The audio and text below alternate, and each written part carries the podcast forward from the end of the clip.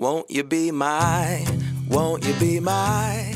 Hello，大家好，我是贝儿，我是灰姑娘，我是小冰，欢迎来到性爱成瘾之公主与小兵。人之初，性本善，性相近，习相远。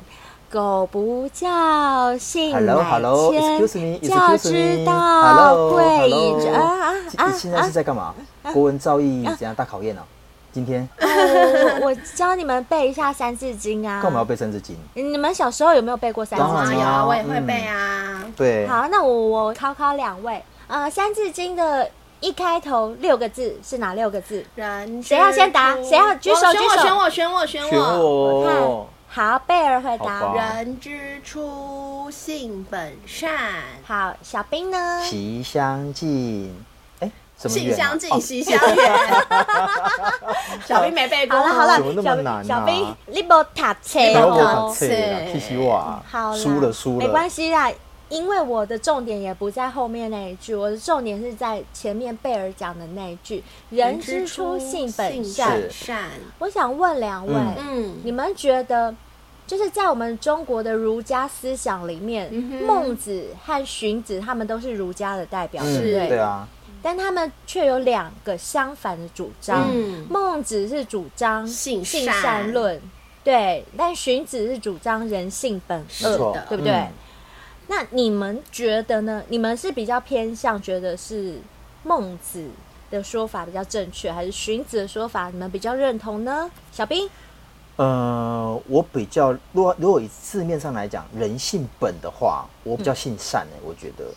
哦，好，贝儿呢？当然是性本恶喽。嗯，哦，你们两个有不同的看法，嗯，那我们来听听小兵怎么说。因为我觉得。人一出生，其实他什么都不懂，其实他没有办法去知道说我要怎么去害人，我要怎么去跟别人计较。嗯、我曾经有同事问我说，或者朋友问我说：“你相信人性本善？你看那婴儿刚出生的时候，他在在抢食物吃。”我说：“那不一样哎、欸，嗯、他是本能，他肚子饿，他抢东西吃。嗯、如果今天他吃饱了，他就不会再要了。所以我觉得人性是本善的，不是本恶。”嗯，哎，这样讲蛮有道理。不对不对，小兵讲的不是正确的。你说，洗耳恭听。你不能因为你的观点跟别人不同，你就说别人是错的。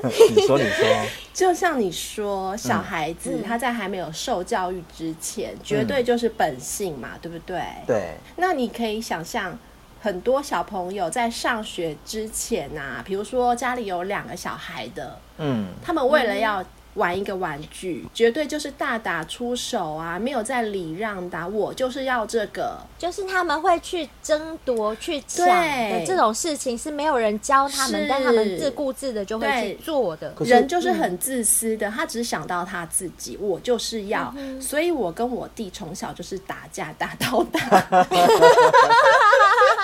我完全不认同什么人性本善这回事。如果人性本善的话，没有。如果人性本善的话，一定是礼让，好吧？那我让你先玩，我让你先玩。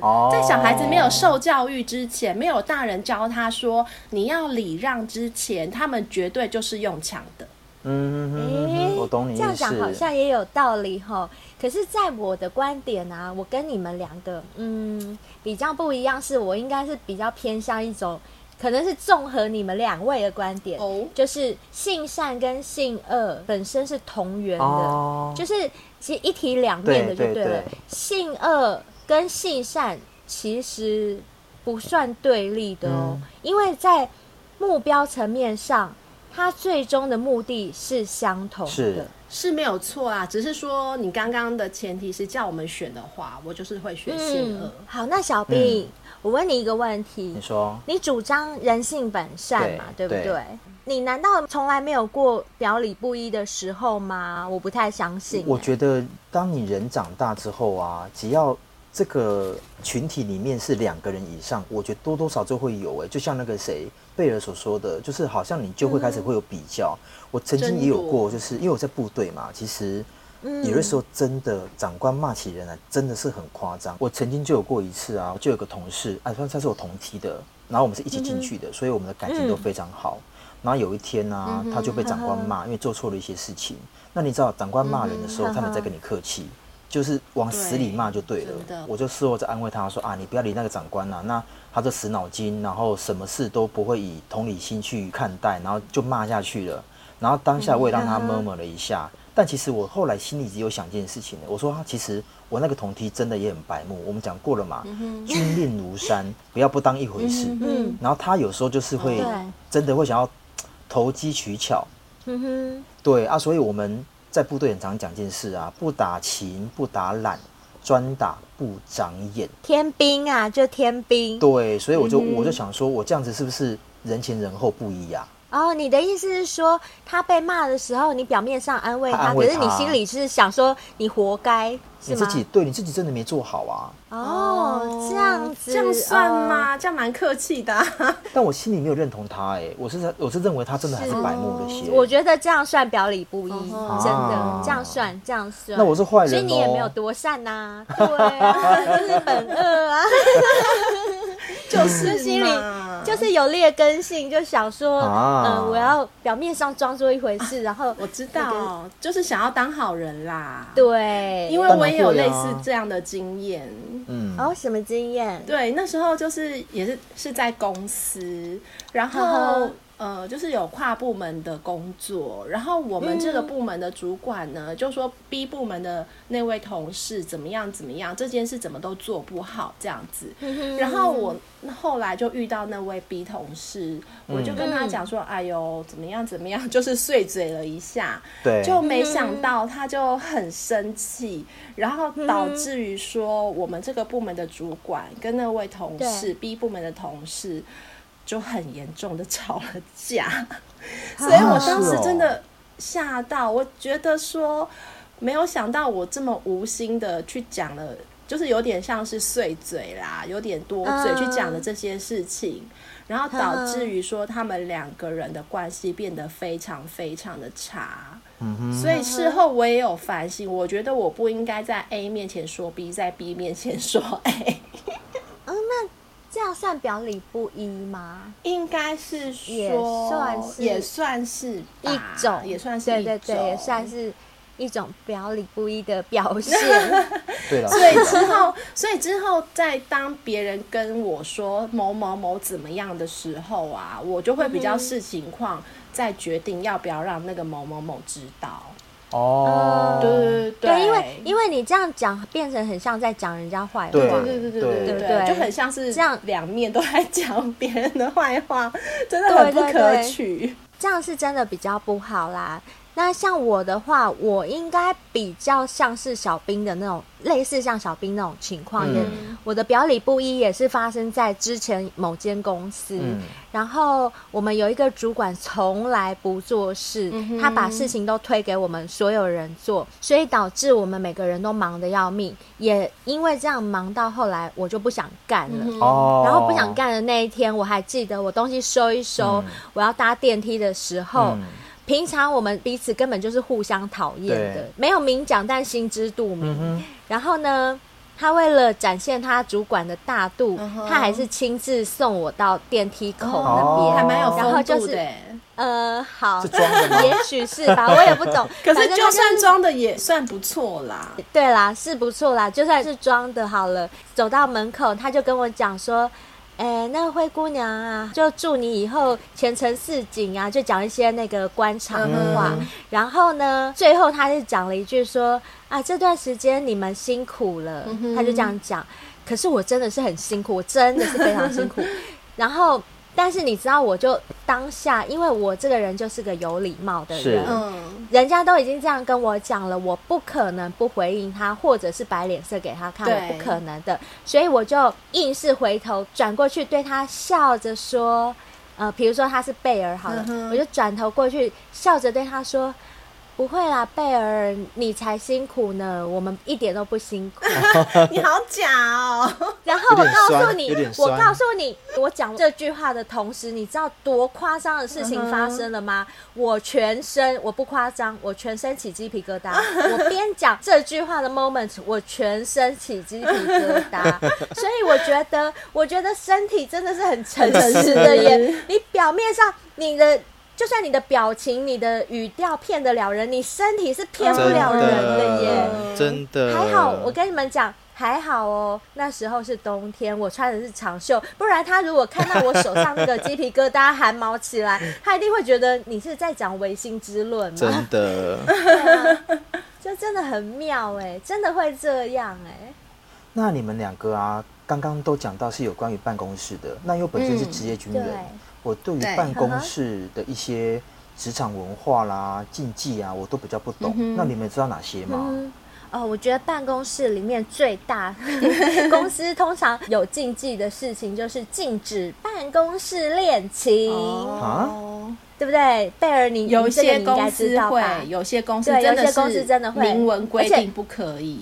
通常好像是越大的企业越会，对对对，有的甚至说，假设你有办公室恋情的话，某一方就必须离职。有的公司是这样，甚至严格到有这么有这么严重？有有有有有，真的有啊！我不懂哎，为什么？呃，我大概可以理解。虽然我的公司啊是没有明文规定不可以谈恋爱，那因为我公司的人数蛮多的，有上千人，然后女生又比男生更多，所以男生非非常容易在里面找另外一半，就是他选择很多，嗯、对，真的然后所以。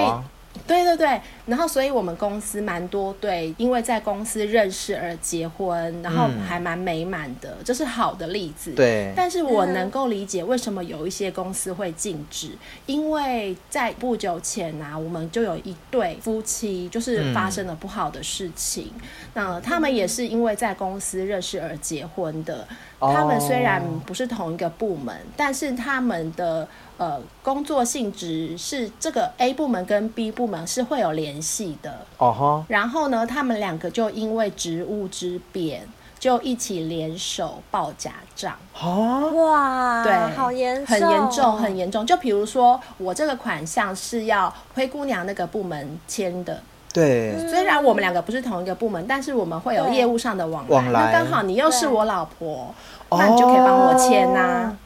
天呐！哇，对对对，干脆就是不避嫌。对对对，他们就因为 职务之便，就两个又是夫妻，就一起，对，就是一起做了这样不好的事情。哇！所以经由这次的事件啊，我才可以很清楚的理解到，为什么有一些公司会这么严格的禁止办公室恋情。这是一个方面啊，还有另外一个方面，就是有可能我们两个是男女朋友嘛。嗯那现在好的时候当然好啦，但是如果分手呢？分手可能会有一方就不愿意再待在公司，甚至两方都不想再面对面，就都离职。那对我公司来讲，也许是一个损失。哦，我懂，我懂，这有可能。哎，可是我我无法理解，可能是我会觉得说，办公室恋情这件事情很单纯，就是爱情两个字。我是没有想过说，原来还有一些牵扯。哎，有啊，有啊。那我问你们哦。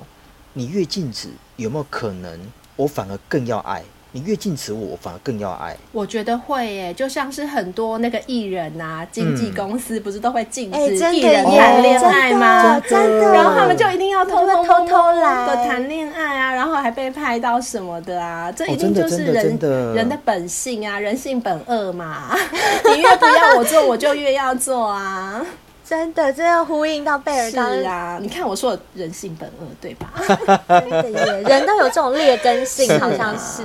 就是你越禁止我，越想去偷吃看看。哎，好像就甚至就是像那种已婚的啊，就是禁忌的案，不要说办公室恋情，就是那种在办公室里面双方都已婚的这种例子，我就有看过。我懂，我懂。他们呢，就是在传统产业上班。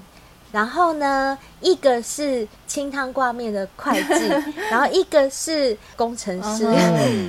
就是这两个人，你怎么想都想不到他们是怎么样会搞在一起。了解。但是，哎，他们还真的就搞在一起了，而且他们都各自有家庭、有小孩哦。啊、天哪！后他们是谁先开的口？谁先邀约的？就是、就是不知道哎，我真的不知道他们到底是怎么搞在一起的。这个很妙。嗯哼。然后还有一次啊，就是我在逛日药本铺的时候，那一次才好笑。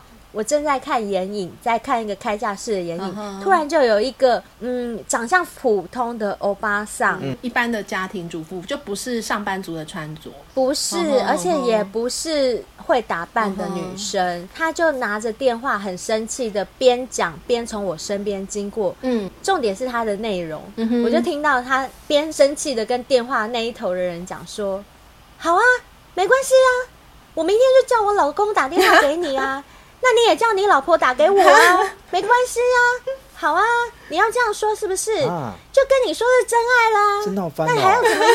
我不知道啊，因为我只是在买眼影而已啊。他就讲话讲很大声，拿着电话从我身边经过，所以我就觉得说，嗯、哎呦，这种例子真的是比比皆是哎、欸。就像我们之前节目中都讨论过的啊，就这个社会上真的不偷情的人 真的太少，真的太少。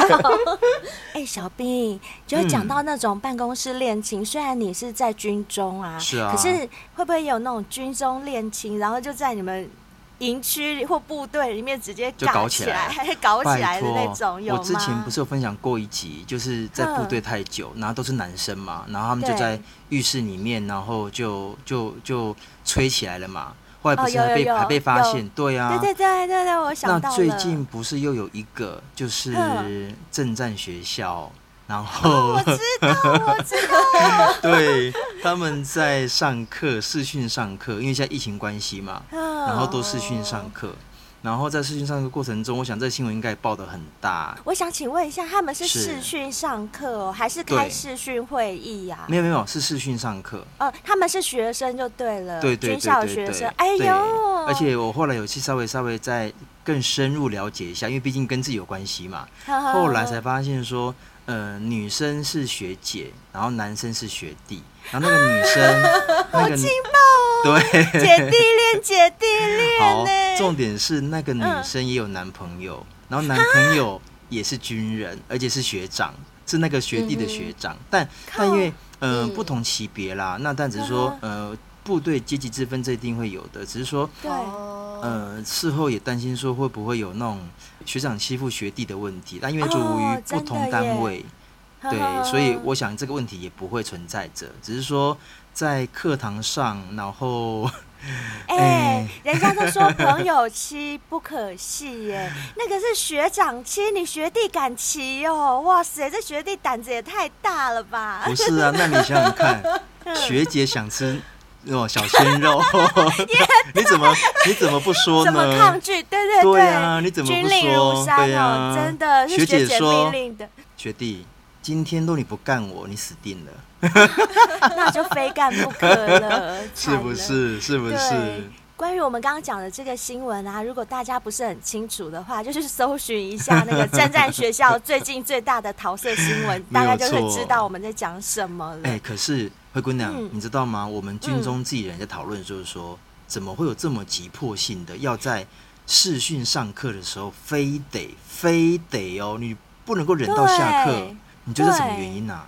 因为我原本以为是你们就是军官啊，或者是士官在开会的时候，嗯。嗯、因为他们开了那个背景嘛，现在不是。视讯会议，网络的视讯会议都可以选择背景嘛，对，背景就可以把你家里背后那些杂七杂八的东西盖掉。是可是如果你人太靠近镜头的时候，你人的形象就会对跑出来，露出来，对，对然后。他们可能太有把握，就是开着那个背景，oh. 想说镜头应该照不到他们，所以就现场尬起来。我本来也很疑惑，为什么一定要急在开会的时候就要尬？为什么不能开完会关掉镜头再尬？可是你刚刚说明了一件事，原来他们是学生哦。哎呦，那就正是血气方刚的年纪啊，那就是随时随地都想尬。关你现在在上课还是在开会，想尬就尬啊。欸而且你知道吗？年纪越轻啊，越想尝试这种刺激，就是别人不能做，哦、那我却敢做。嗯、你懂我意思？偷尝禁果就对了。对对对对真的会，真的会。哦、所以这就呼应到我们今天的主题啊。没错，没错。是不是越禁忌的爱？越禁忌的事情，大家越想尝试。而且你知道吗？越刺激，我没有，我若没有刺激过这一段，好像枉少年，我不得不刺激一次。人不轻狂枉少年，真的，真的。但殊不知就出事了。真的，所以有时候我觉得要做什么还是得小心啊，不是说不能做，没事，没有了，没，没有，没有，不鼓励哦，不鼓励，对，不鼓励。但是做什么事真的要小心啊，这样真的很不小心哎。三思而后行。对啊。像你这样讲，我又想到我以前我身边也有发生过一个例子，他不是办公室恋情啦，但是他也是在一个工作场合。就是我以前有一个女生朋友，她是一家服饰店的店长。因为她是店长，所以她有服饰店的钥匙。他每天打烊，就是由她来关门嘛。打烊之后呢，她男朋友会来接她。嗯、然后我之前就有听她讲过，有一次她男朋友来接她，因为她还要写报表，所以她男朋友就在店里面等她。但那时候店的那个大门的铁门已经拉下来，只有他们两个人在店里。对。后来。就也是年轻嘛，就一时忍不住，他们两个就尬起来。在店里面哦。对，直接在店里面就尬起来，而且在哪里尬，你知道吗？你可以想象，不是不是，在哪里？服饰店里面不是会有一种花车吗？就是一些特价的服饰丢在。我知道。对，他把它抬到花车上面，花车栏上面尬他。对。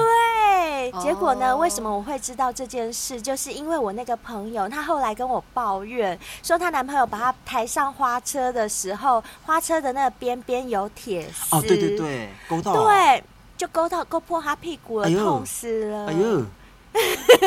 所以是不是就像我刚刚说的，不管怎么样，你要偷尝禁果，哦、或者是偷偷做那种禁忌的事情，你也要小心啊，对对对对，不要那么不小心啦。没错，没错，没错。那我问你们哦，刚刚讲的，不论是表里不一也好，或者是禁忌的果实也好，别、嗯、人越禁止我们，我们越想要的时候啊，那你觉得在这一块啊、嗯，我们心里的那一面到底有没有黑暗的那一面？对自己？跟对别人会一样吗？我觉得每个人一定心里都有那个黑暗的一面，嗯、就是所谓的劣根性啊。我相信每个人都会有。嗯，那只是说这个劣根性，它会不会被我们受的教育啊，还有道德修养各方面把它压下来？我个人还是认为啊。每个人一定都有不能说的秘密，嗯，我心里都有不能说的秘密，嗯，所以这个部分我没有办法去评断别人怎么样。但是对我自己来讲，我会在有条件的范围内严以律己，嗯。但是我所谓有条件的范围，我那个条件也许是一个 range 很宽的条件，那也不一定啊。我懂，我懂。可是呃，我只能说，我会以善良的原则之下来要求自己，嗯，其他的。不管说有没有挑战到什么道德的边际啊，或者是怎么样法律的边际之类的，反而不是在我的第一考量里面。因为我个人是认为，人活在这个世界上最难能可贵的就是自由。对，我所谓的自由，包括心灵的自由。如果连心灵的自由都要限制住的时候，我是觉得是很可怜的一个状态。那人生会变得没有意义。嗯，所以我个人是认为，第一个，我相信人有劣根性；第二个，你说那劣。劣根性会不会发出来？这个真的要看个人的修养，嗯，也要看当下的状况跟环境，对不对？嗯、对。那贝尔呢、嗯？你觉得你自己本身呢？我觉得就是回归到我最前面讲的，我觉得人性本恶，所以我觉得一般的人应该，包括我自己在内，嗯、都是宽以待己比较多，就是会对别人稍微严苛，就像是。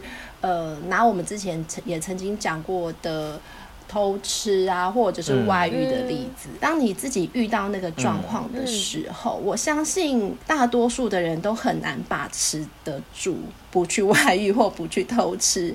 但相对的，当今天是你的另外一半的时候，你绝对会不希望他去外面偷吃，哦、他有外遇。嗯哼，虽然。就像灰姑娘说的，要尽量的严以律己，但是我觉得，呃，做不做得到，就是很难讲。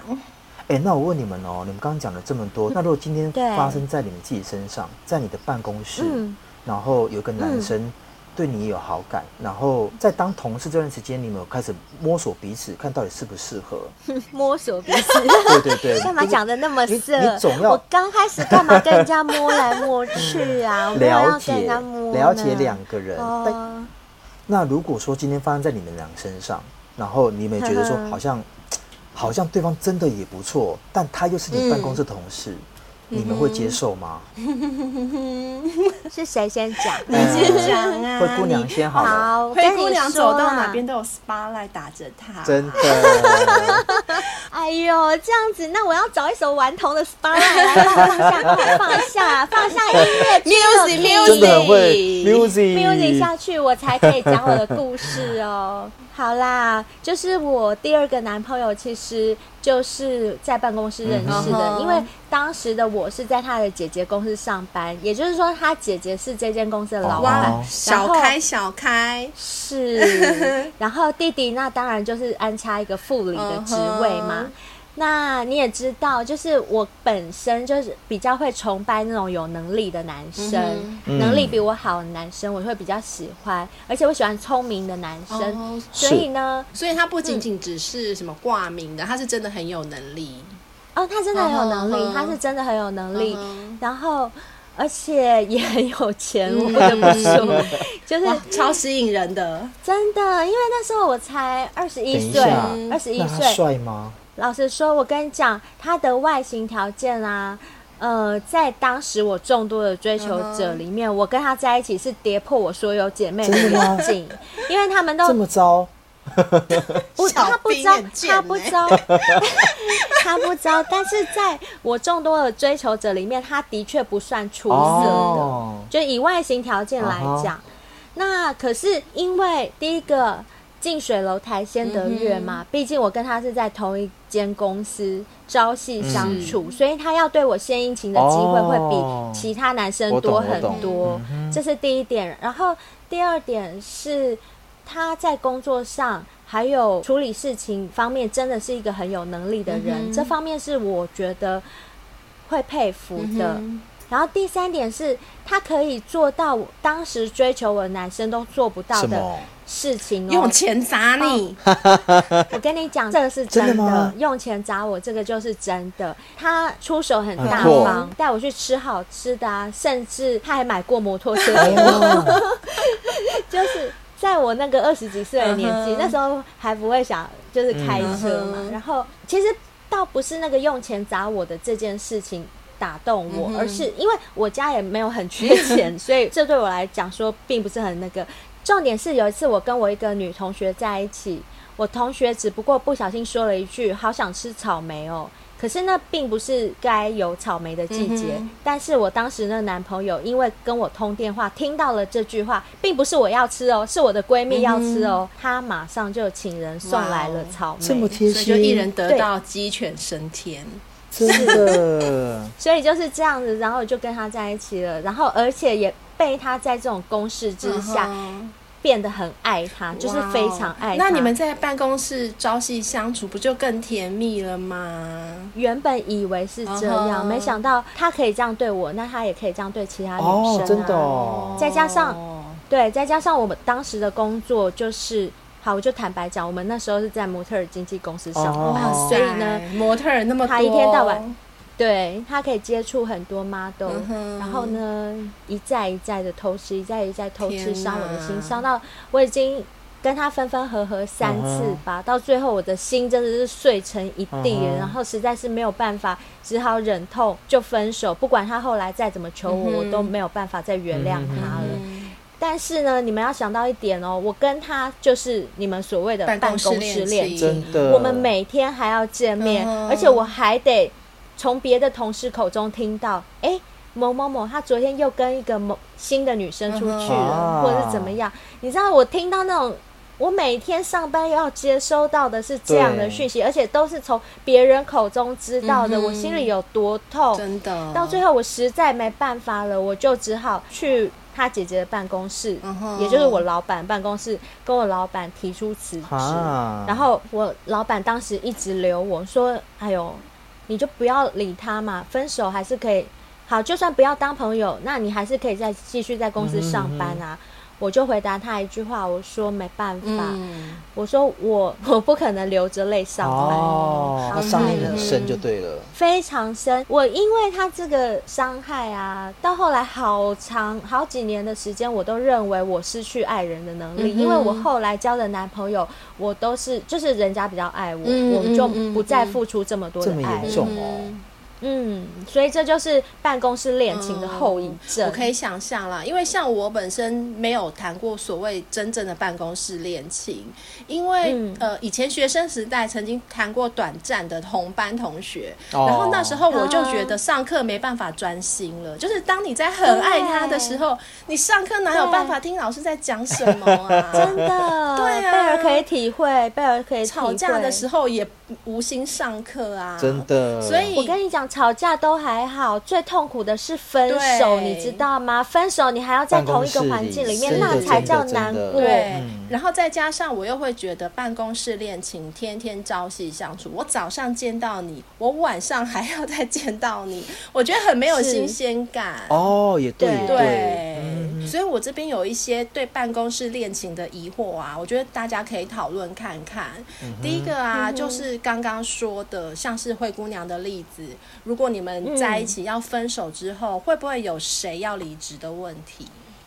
我这个我觉得会有诶、欸。我们我们军中是没有限制说谁呃不能够谈恋爱，但我觉得就像你刚刚所提的，嗯、我们在部队啊，其实单位都很小，很像那种小型社会。嗯，一草一木那种很多讯息，它都会很容易被接收。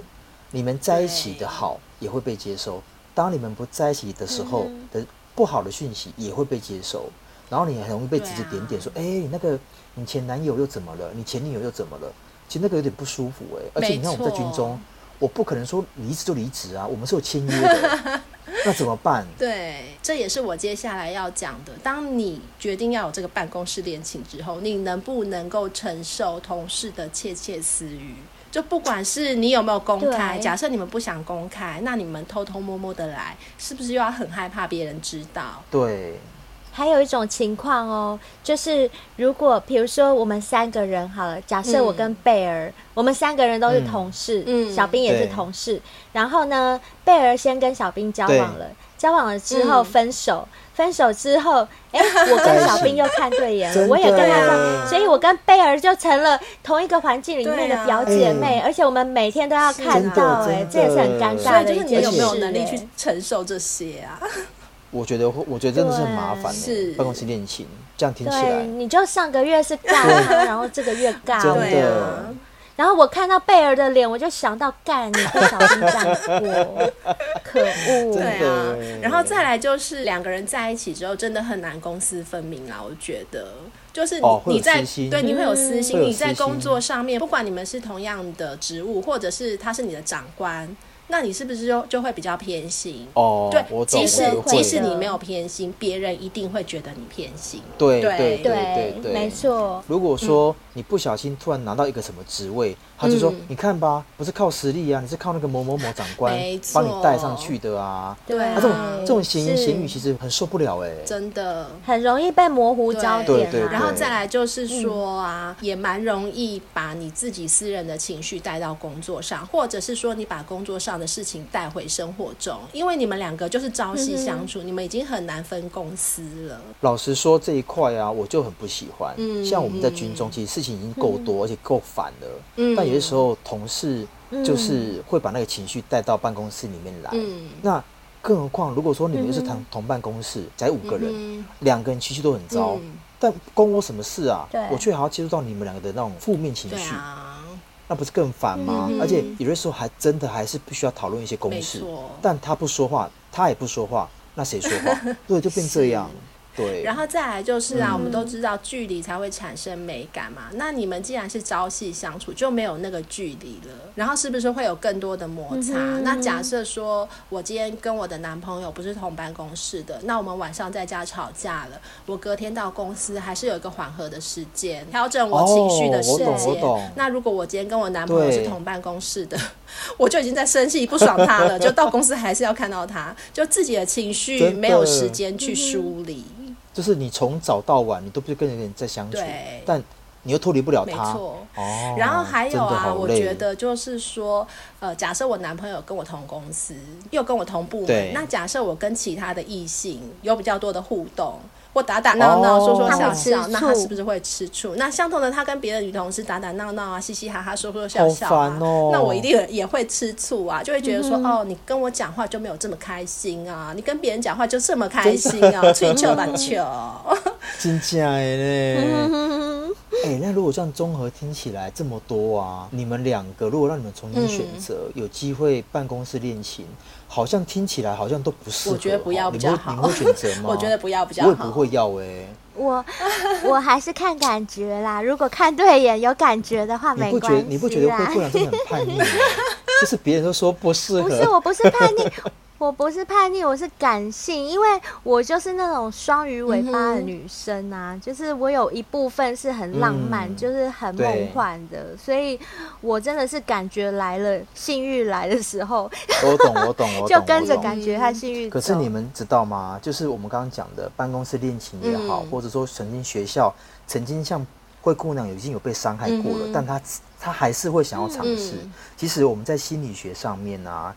有一个叫做禁果效应，禁是禁止的禁，果是我知道，就是那个夏娃吃了偷尝了禁果啊。对对对对对，越被禁止的事物啊，人就会越想去尝试。心理学家曾经有做过一个实验哦，他准备好几个杯子，不透明的，放在一个显眼的地方，然后在上面放了一块糖，然后他有跟几个孩子说。你们千万千万不可以去看杯子里面有什么东西，一定要看。在这之前，他还没跟 小孩讲的时候，小孩都不理那些杯子。但讲完之后，所有人忍不住那个好奇的心，就是要去看。后来被实验出来了，其实每一个人啊，都会有一个好奇心跟逆反的心理。那个逆反的心理，就像刚刚灰姑娘的部分，她曾经被伤害过了，但感觉来了，她知道说可能还会被再被受伤。但他觉得越被禁止的事物，他们就想要去尝试。嗯、那我我刚刚讲这个禁果效应啊，它也被称为罗密欧与朱丽叶效应。为什么？因为这两个人啊，曾经是非常相爱的，嗯、但因为双方世仇的关系，爱情受到了极大的阻碍。过程中啊，因为很多压力，迫使他们一定要分手。但也因为这样子，他们反而爱得更深。所以心理学家在把这种爱情类似，就是你被禁止，但你越想爱的话。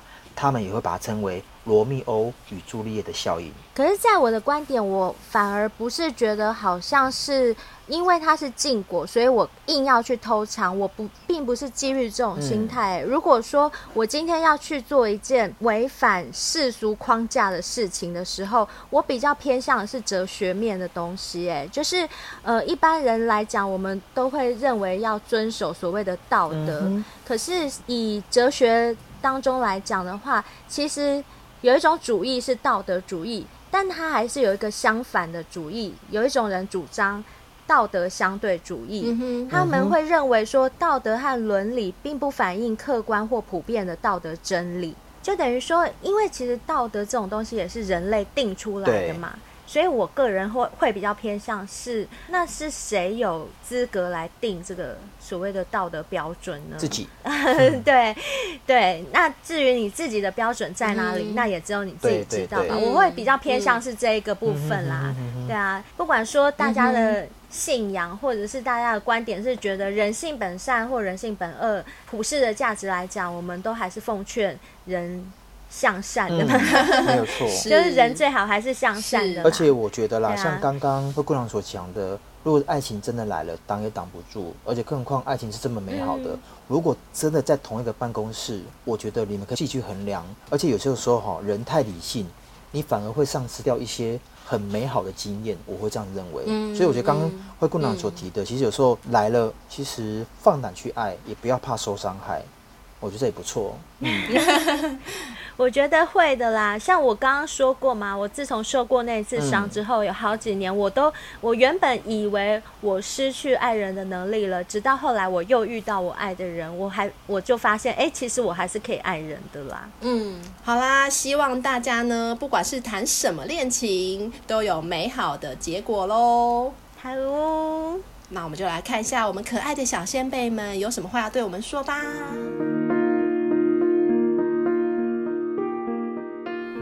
今天的留言回复，首先我们来看到的是 Apple Podcast 留给我们五星评论的小仙贝，这位是 MCMMDG，他的标题是“不哭不哭，眼泪是珍珠”。内文是写说：“呵呵，一点零版我一千内订阅，二点零版我一百五十内，不要再有三点零了，拜托。”好，这位小仙贝很棒，你一定是知道我们 IG 被 ban 掉之后，开了二点零版回来加入的。很开心，你可以在前一百五十个以内，谢谢你哦，欢迎你回家。我也希望不要再有三点零版了，拜托，真的，我们那么用心经营的，不要再害我们还要再重来一次了，好不好？啊，真的非常谢谢你，而且欢迎你回来。我们没有哭，我们会把眼泪擦干，拿起来当珍珠的，放心。接下来我不得不说一下哦，因为有听我们节目的人应该都知道，我们的 IG 上礼拜被骇客入侵，被 ban 掉了，所以我们新申请了一个二点零版的 IG，然后有请小仙贝们一个一个加回来。我们也在节目里面做了一些公告，在我们 IG 被停掉之前，原本有一千两百多个粉丝。但是现在开了二点零版之后，陆续回流，目前为止有一百七十五个回来了。那很希望还没有回家的小仙贝们，快点回来加入我们的二点零版哦！在这边，我也跟现在回来的这一百多位小仙贝们说声非常非常感谢。那我也把有特别留言给我们的小仙贝念出来，表达一下我的感谢哦。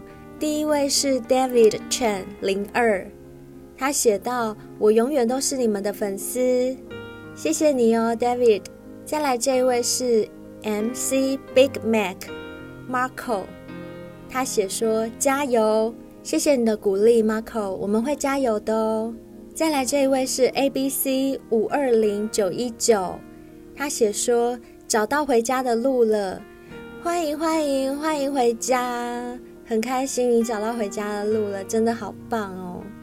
再来就是这一位 D O H C C R V，他写说：“我追踪回来喽，谢谢你罗先贝。”还有这位 Tony D C，他也找到回家的路，追回我们了。同时呢，他也留言说：“听到灰姑娘的回复，好开心，最喜欢听玉女分享的故事。”希望可以再多找玉女来节目分享故事，哈哈。好哦，没问题。我们也希望啊，可以征求各式各样不同的故事来节目当中分享。也欢迎大家报名参加我们的节目，或者是投稿给我们，让我们帮你把你的故事分享给跟你不同生活圈的人，让他们开开眼界。还有这位是 B R Y C E T S E N G，他写说阿贝。出事啦！不知道你们的账号被盗，加油，我还在。谢谢你，真仙贝，你姓曾对不对？真仙贝，我记得你哦。谢谢你加回来了。还有我们的 Edward Chen，我们的保镖，他写说保镖回来报到了，希望贝儿跟灰姑娘别气馁，再接再厉。正所谓人红是非多，不红只能当小偷，加油！欢迎回来，Edward，谢谢你，我们都很欢迎你回来哦。再来就是 Billing Adler，他本来没有 IG 的，但是为了支持我们，他特别去开了一个 IG 的账号，然后留言给我们说：“嗨，我是 Adler，支持你们，已追踪，谢谢你，Adler，谢谢你一直以来那么支持。”我们真的很真心的感谢每一位追踪回来的 IG 小仙贝们，真的每一位都非常谢谢。我刚刚念出来的只是有特别留言的，有念出来而已。其实还有很多没有特别注明啊或留言的，我们也都是一样的感谢哦。那刚刚讲到 Adler 呢，他在我们玉女系列的单集播出的时候，又有写 email 给我们了。我再来念一下哦。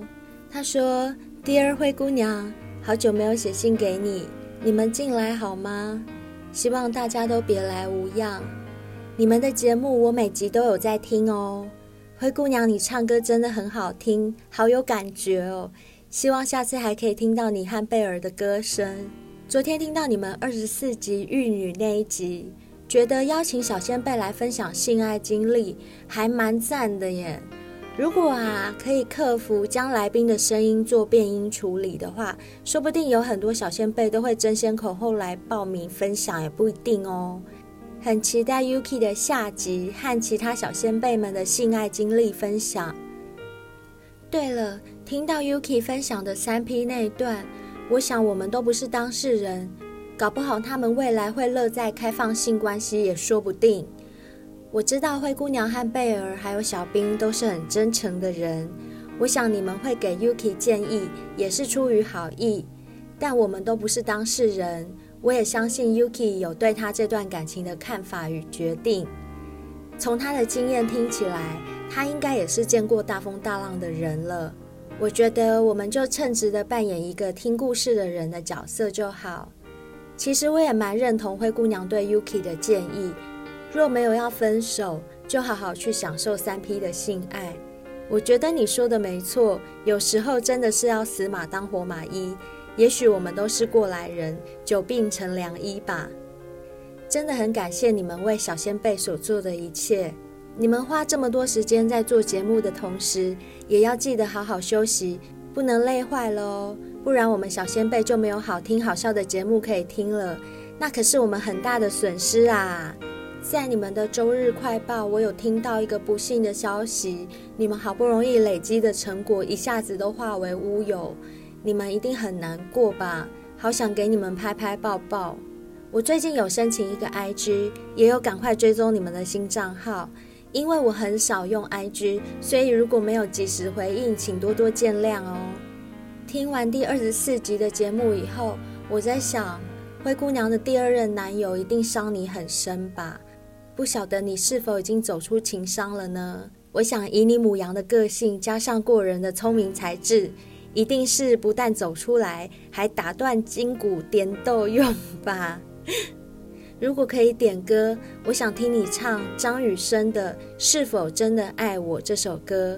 这首歌很冷门，但我很喜欢它的旋律和歌词，那就拜托你喽。祝天天都快乐，谢谢阿德勒，每次写信给我们都写得好真诚、好长。而且表达好多你心里的感受，很谢谢你一直都替我们操心和把关。我知道你会这样讲，其实可能会有点担心，说我们在节目上给一些来宾意见，会不会造成大家不好的观感啊？或者是好像以我们的主观意识去影响别人？但是老实说，我们每天会收到很多的邮件或私讯。常常都有小先辈提出他们苦恼的疑难杂症来跟我们求解答。那我觉得很大一部分原因是因为从他们的生活圈当中得不到像我们这样的意见，因为生活中从来不缺少老生常谈的礼教观念和心灵鸡汤。如果大家有稍微留意的话，应该可以看到我们在性爱成瘾的主资讯栏里面的文案。其实我跟贝儿的初衷，就是想要带给大家一些跳脱世俗框架的观点和见解，因为有感于身边太多不得不戴着假面具度日的人，过着并不是真的快乐的生活，活着别人期望的人生，而不是自己想要的人生。所以，我们也想要透过自身微小的力量，在不伤害他人的前提下，给予别人欢乐。并尽我们所能为别人开启另一扇窗。人类是很复杂的动物，有太多太多的面相。某些潜意识里面的念头，我们没有去正向的面对它，并不表示它不存在。